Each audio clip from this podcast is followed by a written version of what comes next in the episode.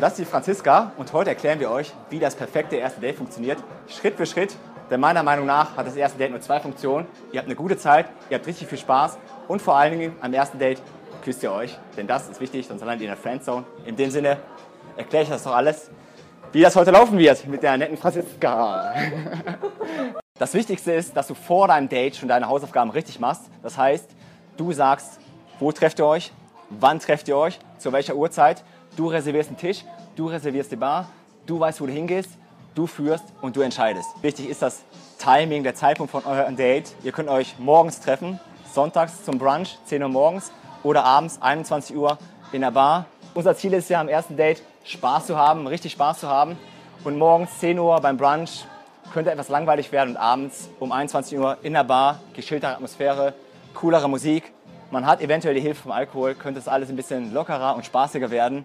Morgens um 10 Uhr Kaffee trinken, dann seid ihr um 11 fertig. Dann habt ihr noch ganz schön viel Zeit zu überbrücken, wenn ihr abends ein bisschen oh, ich glaube, besser kennenlernen wollt. Was mich zum nächsten Punkt bringt, niemals essen oder Kaffee trinken gehen beim ersten Date. Hattest du schon mal ein Date, bei dem du zum Essen ausgeführt wurdest? Ja. Und wie war das Date, dein Ähm. Essensdate? Nicht gut. Warum war das nicht so gut? War anstrengend. Anstrengend, langweilig, wahrscheinlich Ja. langweilige Gesprächsthemen. Genau. Und dann merkt man wahrscheinlich schon in den ersten Minuten, ja, der Typ ist gar nicht mein, ein richtiger Typ.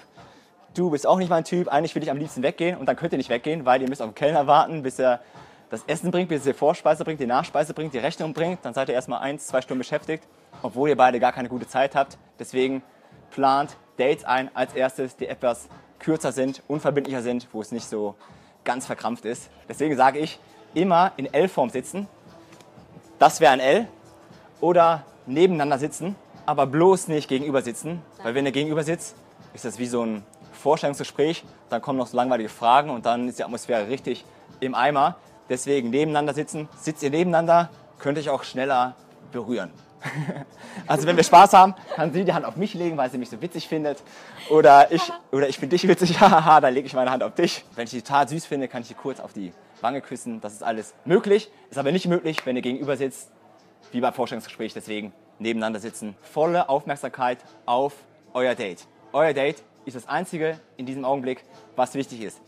Es soll nicht rüberkommen, als hattet ihr diese Woche schon fünf Dates, 50 Date. Du bist mein 50. Date diese Woche. So soll es nicht rüberkommen. Deswegen volle Aufmerksamkeit, nicht am Handy rumspielen. Auch wenn Franziska oder dein Date auf die Toilette geht, selbst dann spielst du nicht am Handy rum. Du bleibst schön seriös, du bleibst beim Date, du bleibst konzentriert. Und das, der einzige Grund, warum du dein Handy rausholst, ist, wenn du ein Foto machen willst von euch beiden. Das ist der einzige Grund, dein Handy beim Date anzufassen. Sei ein guter Zuhörer, denn das beste Date ist immer, wenn dein Date die ganze Zeit redet, redet und redet. Das heißt, wenn du die ganze Zeit redest, dann kommt dir das vor, als hättest du eine gute Zeit gehabt. Ja, ich konnte so gut mit ihm reden, ich konnte mich perfekt mit ihm unterhalten. Dabei hat die ganze Zeit nur der Date geredet und du hast eigentlich nur die richtigen Fragen gestellt und darauf kommt es an. Bringt mich zum nächsten Punkt. Hattest du mal ein richtig langweiliges Date? Ja. Warum war es langweilig? Weil er sehr viel erzählt hat. Nur von sich geredet hat ja, oder wie? genau. Und wenn er dir mal Fragen gestellt hat, hat Ja. er dir Fragen gestellt? Nicht viele, nein. Nicht viele, aber wenn er eine gefragt hat, was war das zum Beispiel? Was machst du beruflich? Was machst du beruflich? Sehr gutes Beispiel. Solche Interviewfragen sein lassen. Was machst du beruflich? Was sind deine Hobbys? Hast du Geschwister? Was ist dein Lieblingsessen? Was machst du freitags abends? Langweilig sein lassen. Deswegen die richtigen Fragen stellen, um das Date in die richtige Atmosphäre, in die richtige Richtung zu lenken. Dann gibt es gewisse Studien mit sogenannten 36 Fragen, die kursieren überall im Internet rum, die dich angeblich verliebt machen sollen. Das heißt, ich stelle dir 36 Fragen beim ersten Date und danach bist du verliebt in mich. Das soll angeblich funktionieren. Ich persönlich halte davon nicht so viel. Ich nehme jetzt einfach mal meinen Spickzettel und lese dir mal vier Fragen aus, diesem, aus dieser tollen Studie vor. Okay. Hast du eine geheime Ahnung, wann du sterben wirst? Nein. Du brauchst mir keine Antwort darauf geben. Wenn du wüsstest, dass du in, in einem Jahr sterben müsstest, würdest du irgendwas an deinem Leben ändern? Warum? Auch darauf brauchst du nicht antworten. Von allen Personen in deiner Familie, wessen Tod würdest du am aufwühlendsten finden? Warum? Und noch eine geile Frage, wie ist die Beziehung zu deiner Mutter? Und wenn die Beziehung zu deiner Mutter jetzt richtig, richtig mies ist, dann haben wir ein richtig mieses Date und wir haben nur negative Sp- Gesprächsthemen. Und meiner Meinung nach ist, Tod, Krankheiten, Depression und deine Mutter haben beim Date nichts verloren. okay, mit der Mutter. Mit der Mutter lassen wir weg. Also ganz wichtig, die Themen Tod, Verzweiflung, Krankheiten, Depressionen oder sonstiges negatives Zeug hat beim Date einfach absolut gar nichts verloren.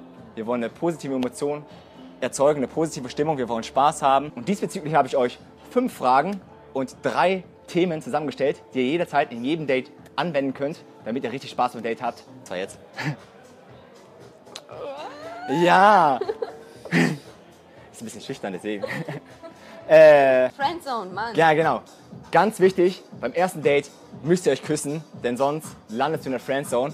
Ich habe noch keine Frau verloren, die ich versucht habe zu küssen, aber ich habe viele Frauen verloren, die ich immer gedatet habe, heute gedatet, morgen gedatet, übermorgen gedatet, nicht geküsst habe. Die habe ich dann verloren. Deswegen habe ich euch auf meiner Webseite Schritt für Schritt beschrieben, wie ihr von der Begrüßung beim ersten Date garantiert zum Kuss kommt. Schaut einfach vorbei, entweder hier klicken oder unten auf den Link und dann garantiere ich euch, euer erstes Date führt zum Kuss. In dem Sinne, bis zum nächsten Mal.